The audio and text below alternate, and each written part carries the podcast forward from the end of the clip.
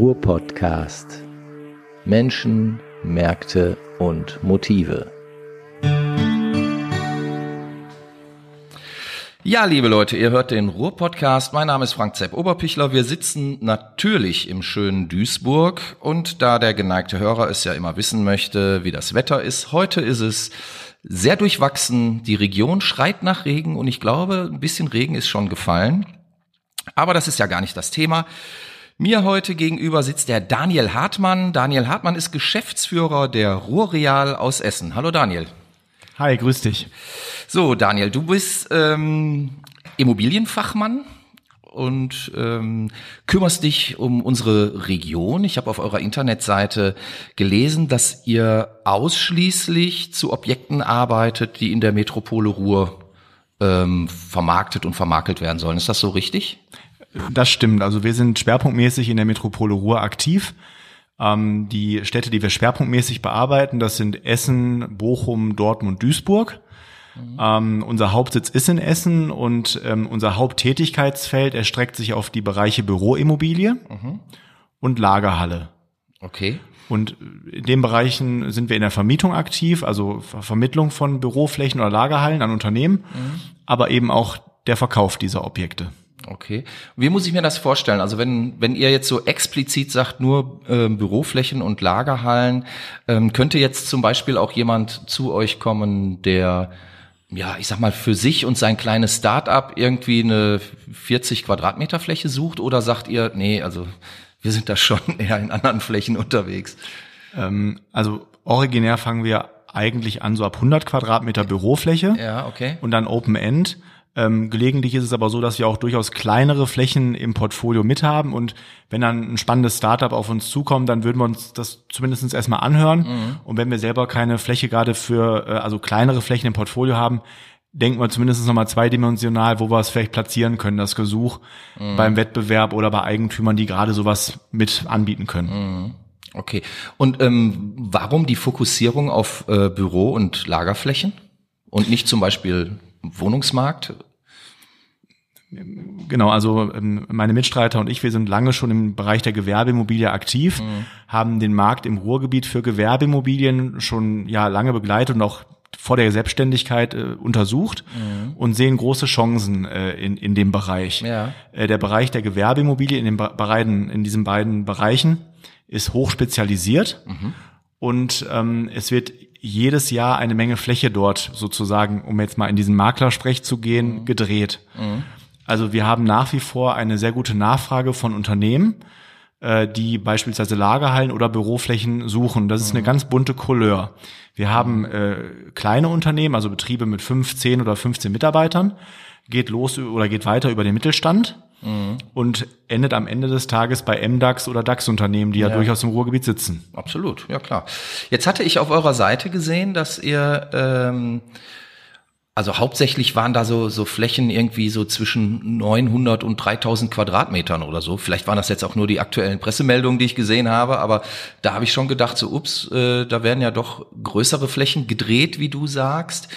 Ähm, werden diese Flächen denn überhaupt auch vakant im äh, Ruhrgebiet gerade aktuell, weil ich hatte letztens, ähm, also das heißt letztes letztes Jahr war noch so ein so ein ähm, Workshop, an dem ich teilgenommen hatte zum zum Thema Immobiliensituation explizit auf Duisburg bezogen. Das war so eine spezielle Geschichte.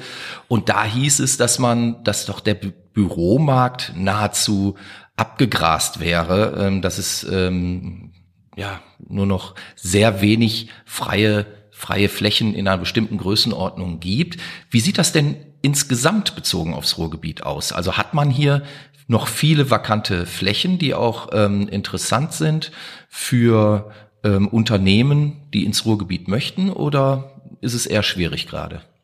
Das ist eine sehr große Herausforderung zurzeit. Mhm. Ähm, und das können wir auf Duisburg beziehen, das können wir auf Essen beziehen und auch auf viele andere Ruhrgebietstädte. Mhm. Wenn wir heute ein Gesuch bekommen, ab 500 Quadratmeter aufwärts mhm. und der Nutzer im Bereich Projektentwicklung, aber auch im Bestand eine Bürofläche sucht, in bestimmten nachgefragten Lagen, dann können wir die Optionen für diesen Nutzer meistens an einer Hand abzählen. Mhm. Ich spreche jetzt von halbwegs modernisierten Büroflächen, die Klar. aktuellen Anforderungen an die Fläche entsprechen. Mhm. Ähm, aber äh, es gibt da schon fast einen Nachfrageüberhang nach Flächen. Okay. Jetzt ist das Ruhrgebiet ja, ich sag mal streng genommen ähm, von der Fläche her nicht mehr sonderlich ausdehnbar. Es sei denn, man wird in die ähm, niederrheinischen Gebiete reingehen mhm. oder ins äh, äh, ins Münsterland oder so. Klar. Aber ähm, ich sage jetzt mal bezogen aufs Kerngebiet, Kernruhrgebiet, gibt es denn Möglichkeiten, diese Flächen aufzustocken? Also wir haben ja gerade im Ruhrgebiet auch, ähm, ich sag mal, viele alte Industrie, mitunter ja auch Industriebrachen, die mhm. mitunter dann zu äh, Kulturstätten werden. Aber wir sehen ja doch auch äh, verfallene Bahnhöfe oder so, die nicht mehr angefahren werden, ähm, die man gegebenenfalls auch umnutzen könnte. Wäre so etwas für euch auch interessant, vielleicht dann Eigenentwicklung äh, zu leisten? Oder bleibt ihr perspektivisch jetzt erstmal bei der reinen Vermarktung? Wir bleiben bei der reinen Vermarktung. Mhm. Ähm, aber auch hier gilt, äh, die, die Lage ist nach wie vor wichtig. Es gibt ja etablierte Büromarktzonen und Lagen. Mhm. Und ähm, äh, für Duisburg, um bei dem Beispiel Duisburg zu bleiben, ist es zum Beispiel der Bereich Citykern, mhm. also die gesamte Achse zwischen Innenstadt und, und der Universität, die gesamte mhm. Mühlheimer Straße lang. Das ist zurzeit die nachgefragteste Lage in Duisburg. Mhm. Okay. Danach kommt der Innenhafen und danach kommt Ruhrort und so weiter, zieht sich das warum fort. Ist das denn, warum ist denn die Mühlheimer Straße so nachgefragt? Also das haben wir so in den letzten ein, zwei Jahren sehr intensiv verspürt. Also wenn wir Gesuche für Duisburg bekommen haben, deswegen komme ich jetzt drauf, ja. dann war immer, also der größte Teil der Nachfrage nach Büroflächen in Duisburg mhm. zielt auf diese Lage zwischen Innenstadt und, und Uni ab. Mhm. Und wir haben uns auch oft gefragt, woran liegt das und kommen mit den Nutzern oder mit unseren Mandanten auch ins Gespräch. Und die sagen ja. uns oft, ähm, die Nähe zur Innenstadt, ja die Nähe zum Hauptbahnhof, weil man ist sehr, sehr schnell in 15 bis 20 Minuten in Düsseldorf. Ja, klar. Mhm. Äh, man hat eine exzellente, was ja viele äh, oft auch vergessen hier im Ruhrgebiet, eine exzellente ÖPNV-Anbindung. Mhm. Äh, man ist schneller am Kreuz Kaiserberg, man ist schneller auf der A3, also auf allen wichtigen Verkehrsachsen. Ähm, und eben die Urbanität, die diese Lage mit sich bringt. In ja. diesen Seitenstraßen, äh, ich gehe jetzt sehr ins Detail, aber ja, ich äh, will trotzdem Verstehe. kurz erläutern. Mhm. Diese, diese Stadtteillagen, die auch abgehen, Düsseldorf, Neudorf etc., äh, die bringen ja schon eine gewisse Urbanität mit sich. Ohne Frage. Mhm. Und ähm, das ist so das Argument, was viele Nutzer äh, äh, bringen, vor allem das Thema Infrastruktur. Okay, aber jetzt stelle ich mir diese Flächen dort relativ äh, kleinteilig vor. Also ich sag mal, findet man dort dort noch Flächen, die ähm, in, in die beschriebenen zwei, 3.000 Quadratmeter gehen, die vakant sind? Äh, die gibt es ganz rudimentär. Mhm. Äh, es gab zum Beispiel bis äh, Ende letzten Jahres gab es eine Entwicklung im Bestand auf der Mühlheimer Straße, die mhm. ehemalige DVG-Zentrale mhm. auf der Mühlheimer Straße. Gut, klar. Und mhm. da hat ein Projektentwickler aus Hannover gesagt, ich äh, glaube an Duisburg. Mhm. Ich äh, kaufe bewusst eine komplett leerstehende Immobilie mit einem großen äh, Erweiterungsgrundstück ja, und investiere in Bestand. Das waren jetzt in Summe 4.000, 5.000 Quadratmeter und die sind voll vermietet. Oh. Mhm. Zu, äh, ohne jetzt zu sehr ins Detail zu gehen, zu attraktiven Mietpreisen. Mhm. Also es gibt durchaus Nutzer, die bereit sind, äh, so große Flächen anzumieten, auch gute Mietpreise zu zahlen. Okay. Ja, das ist doch einfach äh, eine ne schöne Nachricht auch für, für Duisburg, finde ich. Also wenn, wenn man immer noch als Stadt so attraktiv ist, dass ähm, sich äh, neue ähm, Firmen ähm, ansiedeln oder dass man vielleicht alte Firmen erweitern kann und dadurch ja möglicherweise auch äh, zusätzlichen äh, zusätzliche Arbeitsplätze schaffen kann etc. pp. Ist das ja eigentlich erstmal eine gute gute Nachricht. Da würde ich gerne mal ein Beispiel bringen. Bitte. Äh, wir haben, äh, das war Ende letzten Jahres, ähm, äh, ist ein großer Baukonzern aus Österreich, mhm. der hat eine Niederlassung in Düsseldorf gehabt und ein Büro in Oberhausen. Mhm und wollte diese beiden Büros fusionieren. Mhm. Und wir haben die relativ früh in diesem Umzugsprozess oder diesem Umzugsgedanken beraten und die haben sich ganz bewusst für Duisburg entschieden und ziehen jetzt hier Mitte des Jahres mit 80 Mitarbeitern in diese besagte Mühlheimer Straße ein, mhm. weil die aufgrund dieser gerade beschriebenen Argumente für Duisburg sich ganz bewusst für Duisburg entschieden haben. Mhm. ÖPNV, Nähe zu Duisburg, äh, zu Düsseldorf.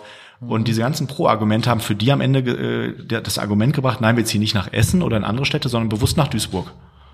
Cool, hört man nicht so oft. Also häufig hört man doch, dass Duisburg so so ein bisschen die graue Maus im, im Ruhrgebiet ist oder ähm, dass das Armenhaus der Nation. Also man könnte ja jetzt ewig viele Zitate von RTL 2, Sat 1 und sonst was bringen, auch von diversen ähm, Zeitungen, die immer mal wieder gerne über Duisburg berichten, wenn sie irgendeinen schlechten Artikel haben möchten.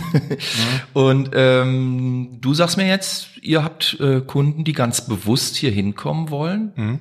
Das scheint doch so dem gängigen Klischee gar nicht zu entsprechen. Also wie, wie siehst du das? ich muss oft dagegen argumentieren. Also es kommen oft ähm, Investoren auf uns zu, Ja. die äh, sich latent mit Duisburg beschäftigen. Und eben diese Argumente, die du gerade auch so ein bisschen äh, berichtet hast, auch immer erstmal vorbringen. Und da sage ich immer, schaut doch bitte genauer hin. Seid auch mal bereit, äh, euch mit uns ins Auto zu setzen. Wir würden euch gerne mal die Stadt zeigen. Wir fahren mit euch mal in die Lagen und zeigen euch, auch die positiven Entwicklungen. Und da sind äh, Nutzer oder auch Investoren durchaus bereit, sich da auch mal drauf einzulassen. Aber es ist immer schwierig, diese Argumente wegzudiskutieren, weil natürlich ist die Presse in der letzten Zeit und in den letzten Monaten und Jahren eher negativ gewesen. Aber es gibt eben viele positive Beispiele und auch viele positive Faktoren, die man so in der gesamten Bundesrepublik nicht findet. Okay. Ähm, und, und insofern, ähm, Als da wären zum Beispiel jetzt positive Faktoren. also ähm, es ist ja quasi ein fließender Übergang. Du merkst gar nicht, ob du gerade in Duisburg, in Essen oder in Mülheim an der Ruhr bist oder in Oberhausen. Ja.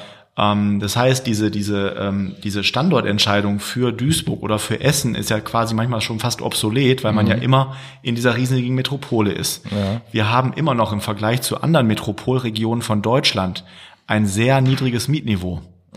Also wir reden äh, in Berlin teilweise über 35 Euro oder fast 40 Ja. Euro, in Frankfurt genauso.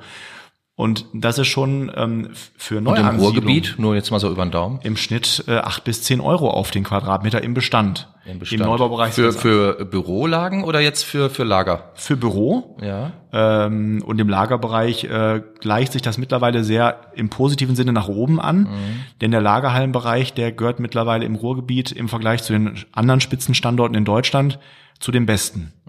Also der Bereich hat unheimlich aufgeholt und Duisburg äh, gehört da mittlerweile neben Hamburg und auch dem Bereich in Frankfurt zu den stärksten Standorten in dem Bereich. klar, wir haben hier Hafen, wir haben ein riesen Autobahnnetz, wir sind Ja. hier mitten äh, in Europa, muss man ja auch sagen, das ist ja letztlich hier eine riesen Schnittstelle innerhalb Europas und Ja. ähm, alles andere würde einen ja auch wundern, wenn es jetzt nicht so wäre. Mhm.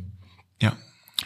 Wie ähm, könnt ihr denn als ähm, Makler dafür sorgen, dass zum Beispiel ähm, eine bestimmte Stadt im Ruhrgebiet oder auch das gesamte Ruhrgebiet vielleicht ein besseres Image bekommt?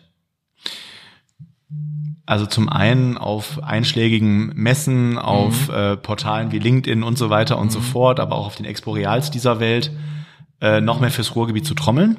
Ich finde, das gelingt äh, eigentlich schon gut. Es gibt ja diese Gewerbeimmobilienmesse ähm, Expo Real, Ja. Äh, wo die Metropole Ist, Ruhr glaube ich, dieses Jahr äh, aufgrund der Corona-Krise äh, ausgefallen. Ne? Äh, abge, also abgesagt noch nicht, aber es haben viele wichtige, bedeutende Teilnehmer schon abgesagt. Äh, Sie ist offiziell nicht abgesagt, aber die Diskussionen gehen gerade in die Richtung. Und ähm, also wir versuchen eben auf diesen Fachmessen, in Portalen, bei LinkedIn und so weiter, da sehr zu trommeln, aber auch bewusst mit den Leuten ins Gespräch zu gehen und zu sagen, diese Region hat Chancen für euch. Die Einstiegspreise sind hier deutlich günstiger auch als im, also wenn man auch mal die, die Renditeerwartung von klassischen Investoren sieht. Ähm, das sind ganz bunte äh, Investoren. Das geht los bei den Vermögensverwaltungen, bei sogenannten Family Offices, aber auch bei ausländischen Investoren. Die drängen schon deutlicher jetzt ins Ruhrgebiet, weil die eben in Berlin oder in Frankfurt oder auch in Hamburg nicht mehr die Renditen bekommen, die sie gewohnt sind. Ja. Und insofern trommeln wir auf der Seite, also immer mehr auch Investoren fürs Ruhrgebiet zu begeistern. Aber darüber hinaus auch mit Nutzern zu sprechen, also auch mit Nutzern, die gerade darüber diskutieren, ziehe ich nach Düsseldorf? Oder könnte es vielleicht zumindest eine Option sein, über das Ruhrgebiet nachzudenken? Und da haben wir ja schon äh, Argumente in der Hand. Ich hatte gerade das Thema Mietniveau angesprochen, ich hatte gerade das Thema Lebenshaltungskosten angesprochen. Also auch die Lebenshaltungskosten sind ja im Ruhrgebiet deutlich niedriger als im Verhältnis zu Düsseldorf. Und ähm, das kann ja für junge Familien, für Arbeitnehmer auch interessant sein, sich in dieser Region niederzulassen, die sich ja auch von der Urbanität sehr entwickelt hat in den letzten Jahren.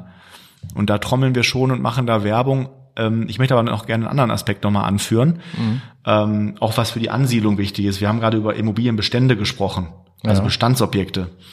Was aber im Ruhrgebiet nach wie vor viel zu wenig passiert im Vergleich zu anderen Regionen von Deutschland, ist der Bereich Neubau von Büro. Okay, ja, wo soll er hin? die Flächen sind ja Genau. häufig äh, nicht vakant. Ne? Ja, und wir haben die Schwierigkeit, dass äh, in anderen Regionen von Deutschland die Projektentwickler bewusst auch in den Vorratsbau gehen und sagen, ich baue, ohne dass ich eine Vorvermietung habe. Dadurch, dass aber bei vielen Investoren das Ruhrgebiet immer noch relativ schlecht gelitten ist, äh, sagen viele, die jetzt im Ruhrgebiet bauen, ich brauche eine Vorvermietungsquote von 30, 40, 50 Prozent. Der Nutzer im Ruhrgebiet ist aber oft so gepolt, dass er sagt, ich möchte sehen, dass hier was passiert. Ja. Und wir sehen jetzt zum Beispiel das Projekt Mercator One. ja. Das ist gestartet ohne eine richtige Vorvermietungsquote und haben aber jetzt während der Bauzeit das Gebäude immer besser in die Vermietung bekommen. Es ist zwar nicht voll vermietet, aber es läuft immer besser auf Vermietungsseite. Und das zeigt mir aber wiederum, wenn jemand bereit ist, das Risiko einzugehen, auch auf Vorrat zu bauen, auch ins Risiko zu gehen, was hinzusetzen, ohne vielleicht eine Vorvermietungsquote zu haben, gibt es dafür Mieter. Aber kann man sich das denn heute als Entwickler überhaupt noch leisten? Also wir sehen das ja zum Beispiel hier an der Steinschen Gasse, um jetzt mal in Duisburg zu bleiben. Ähm, da passiert ja quasi seit zehn Jahren nichts. Also man hat verschiedene Entwickler gehabt, die sich dort versucht haben. Und man hat immer gesagt, ja, sobald wir irgendwie 70 Prozent vermietet haben, wird gebaut. Diese Quote ist offensichtlich nie erreicht worden, weil ich glaube, da ist ja dann jetzt im letzten Jahr irgendwie schon der dritte oder vierte Kandidat abgesprungen. Ähm, kann sich das ein Entwickler heute überhaupt leisten, unterhalb einer gewissen Quote zu bauen? Also für gewöhnlich äh, reichen auch mal 30, 35 oder 40 Prozent, wie jetzt der Projektentwickler bei, du sprichst, glaube ich, gerade das äh, Projekt äh, am Marientor an, was jetzt leider wieder gescheitert ist. Da kenne ich natürlich nicht deren Herangehensweise, aber ich finde es bedauerlich, weil für mich ist das Grundstück, was du gerade angesprochen hast, ein Schlüsselgrundstück. Es ist ja auch so ein bisschen die Schnittstelle zwischen der Steinschen Gasse und ich sag mal, Der etwas schwierig, ja, und der Altstadt und auch in, in Richtung der Autobahn einem etwas schwierigeren Ja. Stadtteil. Und das hätte schon gut eine Brücke oder eine Brückenfunktion haben können. Aber klar, es wäre natürlich gut, wenn jemand bereit wäre, auch bei einer geringeren Vorvermietungsquote da anzusetzen oder womöglich auch ins Risiko zu gehen. Das hat natürlich am Mercator One deswegen auch funktioniert, weil da nicht der klassische Projektentwickler hantiert, sondern eine sehr vermögende Privatperson. Klar. Aber ich glaube, der stete Tropfen hüllt den Stein und irgendwann wird auch dieses Grundstück eine Entwicklung erfahren. Welche ähm, Hotspots siehst du denn momentan im Ruhrgebiet? Also wo steppt gerade der Bär? Wo ist richtig viel los? Was ist gut gelitten im Ruhrgebiet? Ähm, welche Stadt oder welche welche Region, kann ja auch ein Stadtteil sein oder manchmal ist es ja auch einfach nur eine Straße, ein Straßenzug, der äh, bei bestimmten Investoren oder bestimmten Interessenten äh, das Leuchten in den Augen ähm, hervorruft. Sie- Siehst du da so ein paar Hotspots im, im Ruhrgebiet gerade? Ähm, ist das jetzt bezogen auf Büro oder auf Logistik? Ja, äh, sowohl als auch. Also ähm, meine Frage zielte natürlich nach Büro, aber auch Logistik ist natürlich gerade hier am Logistikstandort äh, ähm, hochinteressant. Ne? Genau, also ähm, um kurz im Bürobereich zu bleiben, ähm, gibt es zum Beispiel jetzt, in, äh, ich, ich fange jetzt kurz in Essen an. In Essen ist es nach wie vor der Zentrumskern, okay. aber auch der gesamte Zentrumsbereich bis hoch in Essener Süden, also fast bis nach Essen-Bredeney, also über Rüttenscheid, Oh, Bredeney. okay. Ähm, mitunter ist der Essener Süden fast sogar gerade bei gewissen Berufsgruppen die nachgefragteste Lage, bei Beratern, bei Anwälten etc. Mhm. Weil es da ein bisschen ruhiger ist, oder? Weil es da ruhiger ist, man ist schnell auf der A52 Richtung Düsseldorf. Ja, ähm, einige DAX- und MDAX-Unternehmen haben sich dort angesiedelt. Mm, Aber welche Lage zum Beispiel in Essen gerade sehr im Kommen ist, auch durch die Entwicklung Bertolt Beitz Boulevard und alles, was da gerade Okay. in dieser Mikrolage passiert, ist die Weststadt. Mhm. In der Weststadt äh, ist in, in der Vergangenheit schon äh, einiges an Büroentwicklung passiert, Ja. äh, dehnt sich aber mittlerweile auch äh, hinter dem Bereich der Frohnhauser Straße äh, an und äh, da gibt es viele Neubauprojekte, wo jetzt locker drei, vier Projektentwickler nicht nur Projekte in der Schublade haben, sondern auch da, ich habe das Thema Vorratsbau gerade angesprochen, ganz bewusst auch ohne Vorvermietung in den Vorratsbau gehen, weil die sagen, wir glauben an die Weststadt. Ja. Ähm, äh, um jetzt gedanklich von äh, Essen nach Duisburg zu springen, ähm, finde ich schon, dass der Bereich City Kern, Düssern, Neudorf, ähm, äh, Univiertel deutlich nochmal gewonnen hat in den letzten Jahren, nochmal deutlich hinzugewonnen hat. Wodurch? Ja, der Nutzer ähm, äh, reflektiert immer mehr auch auf dieses Thema ÖPNV. Äh, früher haben viele gesagt, mir sind Stellplätze wichtig. Ja. Und heute sagen viele, wir möchten nachhaltigere Konzepte fahren. Wir wollen den Mitarbeitern E-Bikes anbieten. Wir wollen bessere äh, Ich wollte gerade sagen, dann würden natürlich auch so, so äh, Radstraßen durchaus Sinn machen. Ne? Total und auch äh, und auch clevere ÖPNV-Konzepte. Also zum Beispiel ist das zum Beispiel, du hattest gerade die Lagen so ein bisschen angetestet oder angefragt. Ähm, das ist aus meiner Sicht äh, offen gesprochen auch ein Manko vom Innenhafen. Es gibt durchaus Nutzer oder Nutzergruppen, die sich deutlich intensiver mit dem Bereich Innenhafen auseinandersetzen würden, wenn die ÖPNV-Anbindung besser wäre. Glaube ich. Ähm, Wir haben, äh, ich kann jetzt genau die Bustaktung nicht durchgeben, aber nach wie vor, es, es wurde viel gebaut, aber die ÖPNV-Entwicklung oder Anbindung hat überhaupt nicht Schritt gehalten. Und das bekommen wir von Suchenden zu hören, das bekommen wir aber auch von Bestandsnutzern zu hören, die sagen, dass das Parkplatzangebot ist sowieso schon knapp. Und uns fehlt einfach eine ordentliche ÖPNV-Anbindung. Das wird sehr oft bemängelt. Ja, das wäre vielleicht mal ein kleiner Appell in die Verwaltung der, Ja. der städtischen oder kommunalen Verkehrsbetriebe. Wenn jemand von denen zuhören sollte, bitte mal darüber nachdenken. Okay, ja, äh, und im Bereich Logistik, wo, wo sind da die Hotspots im Ruhrgebiet zu finden? Also da sprechen wir gar nicht unbedingt über die Großstädte im Ruhrgebiet, sondern wirklich schon fast über die Peripherie. Ähm, um einen äh, wahnsinnigen Hotspot in dem Bereich zu nennen, spreche ich über Unna. Oh, okay. Äh, Im Bereich Unna hat sich in den letzten Jahren wahnsinnig viel im Bereich Logistik entwickelt. Äh, im, Im etwas kleinteiligeren Bereich, damit meine ich 5.000 bis 10.000 Quadratmeter. Aber auch diese Big Boxes äh, sind da zuhauf entstanden. Äh, große Logistiker, große Online-Händler, die da äh, richtig große Flächen angemietet haben. Und das geht Wieso im Grunde. Unna? Da war noch Platz, oder? Oder warum? Äh, da war Platz, man hat eine gute äh, Verkehrsanbindung. Ähm, äh, da gibt es, korrigiere mich bitte, das Kamener Kreuz, ist nicht weit entfernt. Ähm, wir haben äh, da diese Schnittstelle, dass da verschiedene Autobahnen aufeinandertreffen. Da gibt es auch noch Personal für Logistiker, weil das ist ja auch immer noch ein Thema, dass man auch Personal für diese Flächen benötigt, um die zu bespielen. Ähm, aber es gibt einfach auch Raum und Fläche. Und da wird es ja in Städten wie Duisburg oder Essen schon sehr schnell eng und, und kuschelig in Anführungsstrichen, weil es gibt keine Fläche oder kaum noch Fläche. Naja, wir haben ja zum Beispiel in, in Duisburg haben wir ja dieses große Areal am ehemaligen Güterbahnhof. Ähm, da weiß man aktuell noch nicht so richtig, was damit wird. Ähm, hast du da irgendwie schon eine Vermutung oder also es geistert ja immer mal so ein bisschen ähm, durch durch den Äther, dass dort sowas wie Wohnen und Arbeiten entstehen soll. Was sicherlich auch Sinn machen würde, weil Düsseldorf ist ja wirklich äh, vor der Tür. Ähm, die Düsseldorfer könnten über die 59 direkt dorthin, eine Abfahrt gibt's schon. Und Wohnraum ist in Düsseldorf eigentlich kaum noch zu haben. Von daher würde sowas sicherlich Sinn machen. Aber so richtig konkret, glaube ich, ist da noch keiner zugange. Oder da, da sind schon Leute zugange, man weiß es nur noch nicht. Wie siehst du das aus deiner Fachkompetenz heraus? Ähm, ich finde das toll, dass da äh, Wohnen und auch Formen von Arbeiten entstehen sollen. Es gab ja in der Vergangenheit mal die Pläne vor allem mit Einzelhandel. Ähm, das hätte aus meiner Sicht äh, der Duisburger Innenstadt den Todesstoß versetzt. Sie ist ja, also die Innenstadt ist generell, hat schon gelitten in den letzten Jahren. Und wenn jetzt da noch ein Factory Outlet oder generell irgendeine Art von Shopping hingekommen wäre, hätte das große Probleme gebracht. Und Da hat der Duisburger Bürger ja anders entschieden. Genau, das, und das, das finde ich gut, weil wo geht denn heute die Nachfrage hin? Das ist Wohnraum, der halbwegs noch bezahlbar ist, weil man darf ja nicht vergessen, auch in Duisburg gibt es ja Menschen, die bereit sind hier zu bleiben, aber die einfach keine, also nicht die Qualität finden, die sie gerne hätten. Ja. Und, deswegen, und wenn dann citynaher Wohnraum entsteht, äh, glaube ich, wird das schon mal auf die Nachfrage im Bereich äh, Residential, also Wohnraum äh, treffen.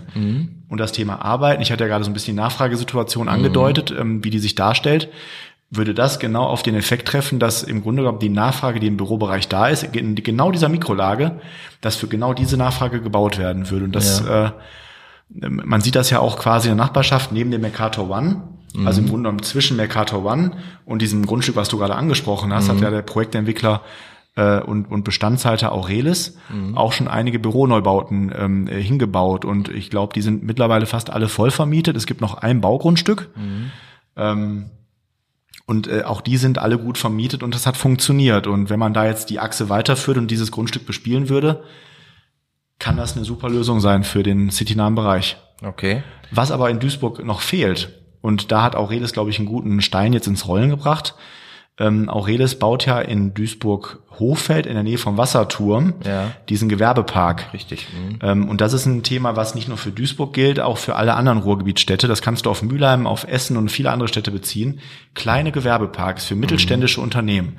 Damit meine ich eine kleine Lagerhalle ab 200 bis 500 Quadratmeter Okay. plus eine kleine Bürofläche. Ja. Das kann eine Schreinerei sein, das kann aber auch ein Sanitärgroßhändler sein oder auch ein Elektronikmeister. Na, sowas gibt's ja schon in großen Baum, ne? Da hat äh, man sowas ja ähm, auch an der an der 59, also ähm, 59 und dann da in der Ecke 288 kurz Ja. davor, da hat man das ja ähm, angelegt, aber das ist ja schon vor 30, 40 Jahren entstanden in Grundzügen und so richtig ausbauen kann man es auch nicht mehr, weil letztlich die Fläche fehlt. Ne? aber wir haben eine Nachfragesituation, die Mhm. da absolut hinspielt. Ja, glaube ich. Und wenn man sowas bauen würde, ähm, das, das muss ja nicht in citynahen Lagen unbedingt sein, das kann ja auch in Randlagen sein, äh, würde das sehr, sehr gut funktionieren. Und es gibt durchaus Projektentwickler, die sich mit dem Thema sehr intensiv gerade beschäftigen. Ja, glaube ich.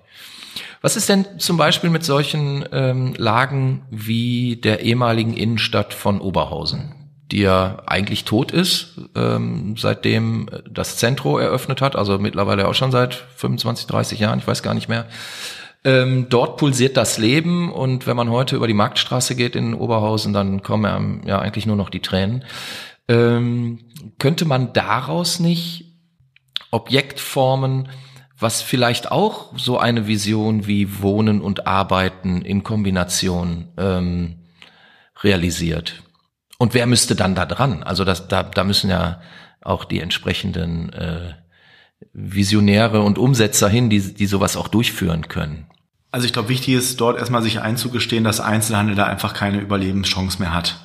Gut, aber ich meine, das sieht doch ein Blinder mit dem Krückstock, würde meine Oma jetzt sagen. Absolut, aber es gibt durchaus ja noch äh, äh, Eigentümer, die immer noch krampfhaft versuchen, da Leerstände Okay. zu beseitigen oder auch ähm, äh, Lokalpolitiker, die glauben, dass die Marktstraße eine Renaissance er erfahren wird, dem ist ja nun mal nicht so.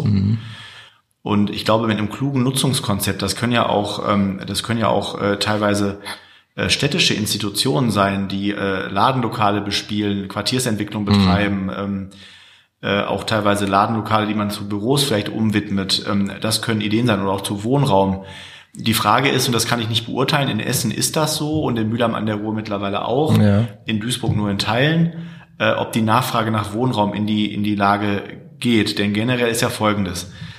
Äh, in, früher war es ja so, die Menschen, also noch vor Jahrzehnten sind die Menschen aus den Innenstädten rausgezogen, weil sie in die Peripherie ziehen Ja, wollten. genau. Heute ist der Trend äh, rückläufig. Also wir erleben das in Essen, aber auch, um jetzt kurz vom Ruhrgebiet in eine andere Stadt zu, zu springen, in Düsseldorf, Ja, dass die Menschen wieder aus der Peripherie mehr in die Mhm. Innenstädte ziehen. Das kann ich jetzt für Oberhausen nicht so beurteilen. Ich glaube aber, wenn man da kluge Quartierskonzepte entwickeln würde und auch eine Mischung aus, aus Wohnen, aus Arbeiten, auch vielleicht Mhm. aus Gesundheitsdienstleistungen. In Mülheim hat das ja wunderbar funktioniert.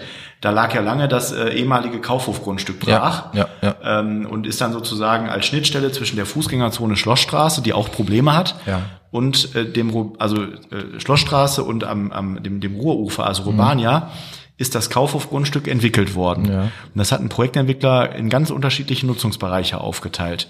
Nahversorgung, Gesundheit, Fitness, ähm, ein paar städtische Institutionen da untergebracht und äh, Gastronomie. Gastronomie bringt Frequenz. Wunderbar. Also da, da ist auch abends, besonders wenn, wenn jetzt so die lauschigen Abende anfangen, ist da wirklich äh, richtig was los, das muss man schon sagen. So, dann sind da Wohnungen entstanden für ältere Menschen und gerade die älteren Menschen auch wieder Und in die für Innenstädte- wohlhabende Menschen? äh, und auch für wohlhabende Menschen.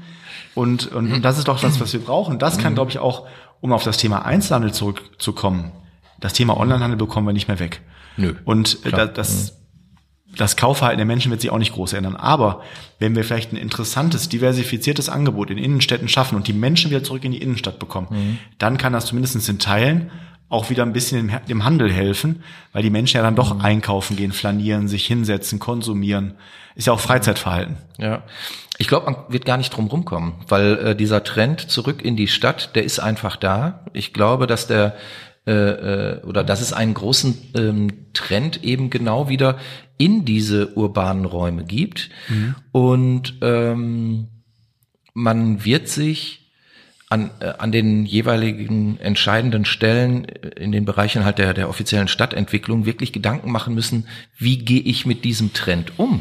Und was biete ich den Leuten, wenn sie wollen ja kommen, sie wollen ja auch investieren, sie wollen konsumieren und ähm, das Angebot, was aktuell da ist, ist aber augenscheinlich nicht attraktiv oder in vielerlei Hinsicht nicht attraktiv. Das heißt also, es bräuchte doch letztlich im, im gesamten Ruhrgebiet, und da möchte ich gar keine Stadt ausnehmen, mhm. also diese ähm, verödeten Einkaufsstraßen haben wir ja eigentlich in jeder Stadt. Ne? Ich meine, in Oberhausen ist es jetzt sehr augenfällig, aber das haben wir auch in Duisburg, das haben wir auch in Essen, das haben wir in Bochum, in Dortmund. Mhm. Überall gibt es diese Viertel, die nicht mehr funktionieren, ja. die meinetwegen irgendwann mal in 70er, 80er Jahren erfolgreich waren, aber die jetzt einfach nicht mehr funktionieren.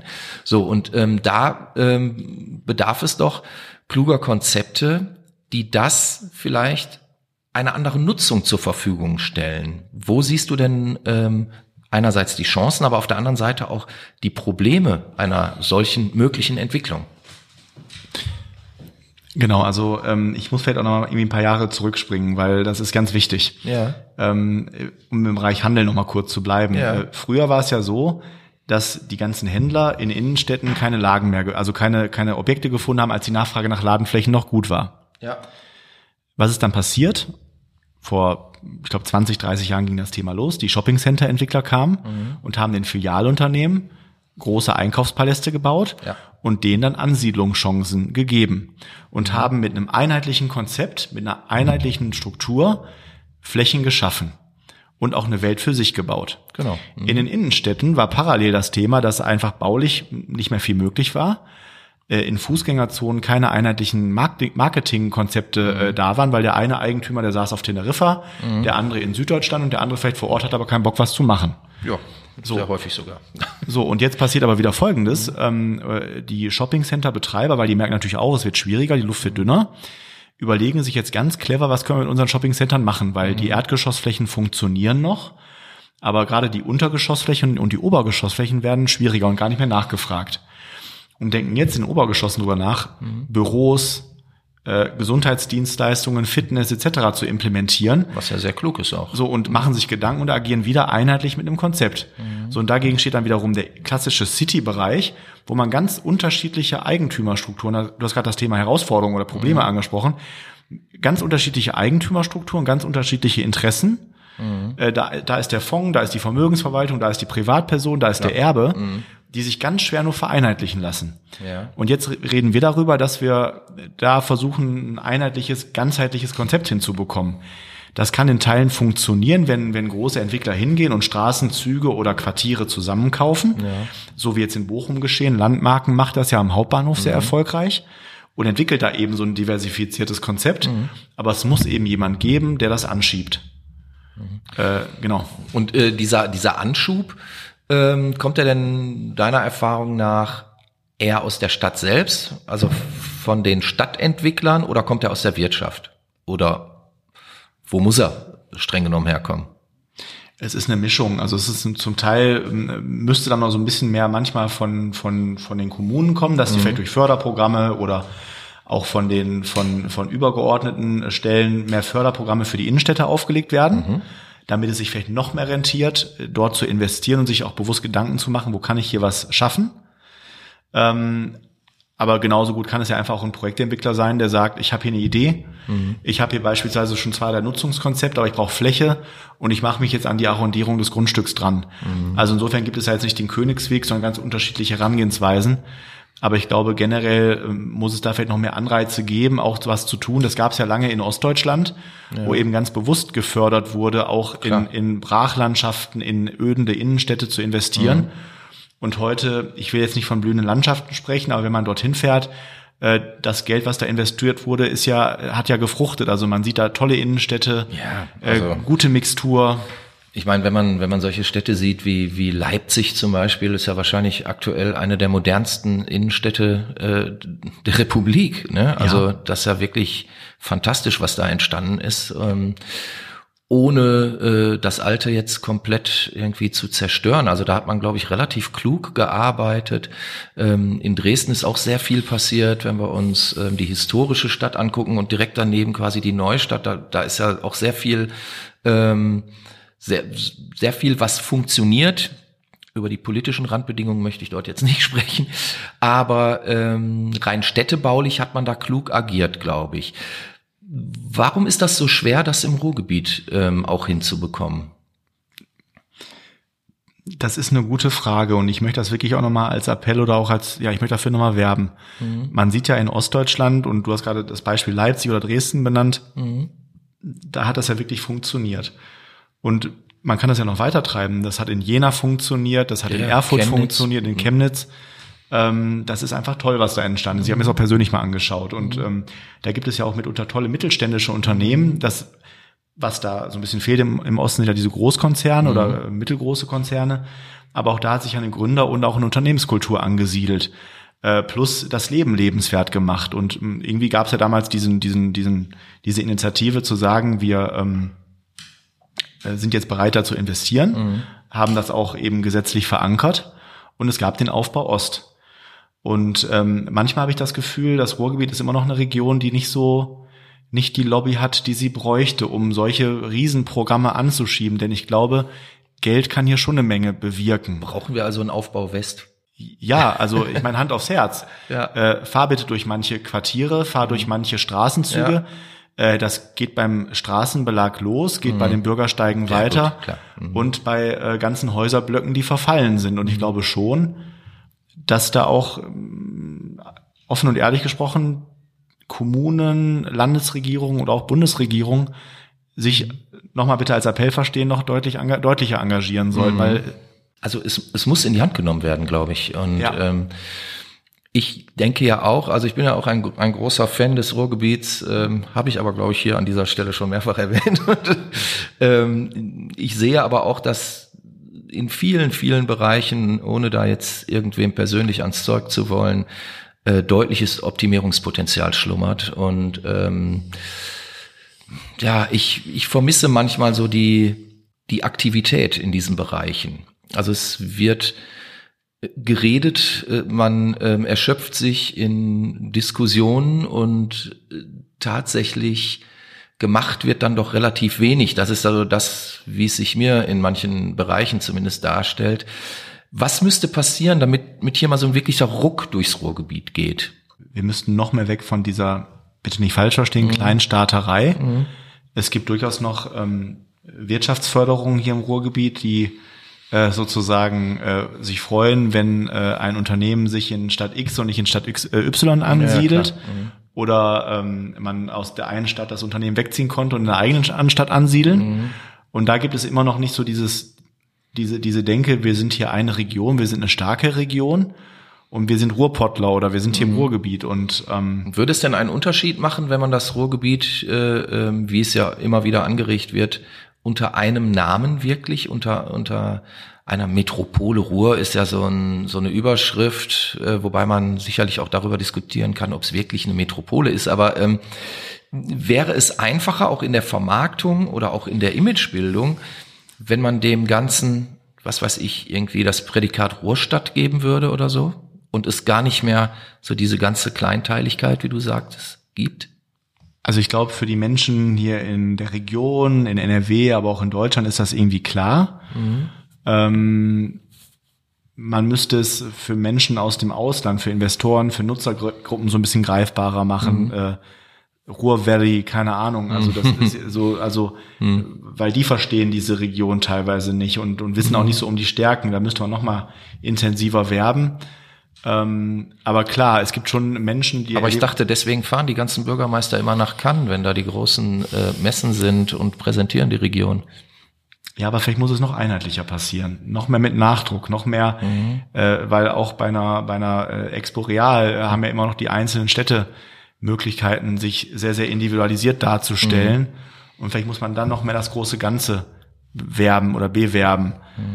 Ähm, so wie es auch andere Regionen äh, auf einer Messe tun. Also auch da mehr als beispielsweise Rhein-Neckar-Region auftreten ja. und gar nicht so in dieses diese städteweise Marketing gehen. Ja gut, aber ich sag mal, ähm, vielleicht hat das ja auch damit zu tun, dass wir hier im Ruhrgebiet irgendwie 52 Bürgermeister haben oder so, die natürlich jeder für sich bestrebt sind, auch irgendwie das größte Kuchenstück äh, selber abzubekommen und man in diesem ja, Fight untereinander gar nicht gemeinsam auftreten kann. Wäre zu vermuten. Ja, das stimmt, ja. Okay, aber wir wollen äh, äh, positiv denken. Ähm, wie siehst du das Ruhrgebiet in fünf Jahren? Eine Region, die sich ähm, noch attraktiver in, in als, als Wohnstandort nochmal äh, entwickelt hat. Mhm. Auch durchaus eine Region, wo ähm, Quartiere oder auch Lagen, die früher äh, als, als klassische Wohnlagen nicht denkbar waren, äh, dazu entwickelt wurden. Mhm. Also dass noch mehr die Möglichkeit geschaffen wird, Menschen hier sesshaft zu machen. Ähm, und das passiert ja durchaus schon äh, ganz aktuell oder auch äh, es gibt Projekte, wo das gerade passiert. Mhm. Ähm, das würde ich mir wünschen. Ich würde mir wünschen, dass wir noch mehr Unternehmen begeistern können, ähm, auch teilweise ausländische Unternehmen, ja. Ähm, für diese Region zu begeistern, zu sagen, äh, nein, wir denken jetzt vielleicht nicht über Düsseldorf nach, sondern mhm. wir denken über Ruhrgebiet nach. Mhm. Und dass der auch gar nicht sagt oder dass Entscheider gar nicht sagen, äh, Düsseldorf oder Essen oder Düsseldorf oder Duisburg, sondern Düsseldorf oder Ruhrgebiet. Mhm. Und ähm, das würde ich mir schon wünschen und ich würde mir generell mehr wünschen, also in fünf Jahren, dass die Neubauaktivität nochmal deutlich hochgefahren wird und es noch ein einheitlicheres Werben auch unter den Kommunen gibt für das große Ganze. Ja, das sind doch, ich sag mal, gute, gute Wünsche, denen man sich nur, nur anschließen kann, wenn es einem um äh, das Ruhrgebiet geht. Ich wünsche dir, äh, lieber Daniel, viel Erfolg. Ähm, du bist ja selber quasi auch ein, ein Start-up-Mensch. Ihr habt eure Firma gerade mal vor zwei Jahren ähm, aus der Taufe gehoben und seid jetzt schon sehr erfolgreich am Markt. Ich wünsche euch weiterhin viel Glück.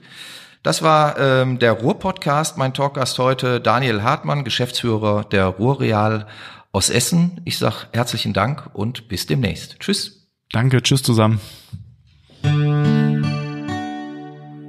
Ruhr-Podcast.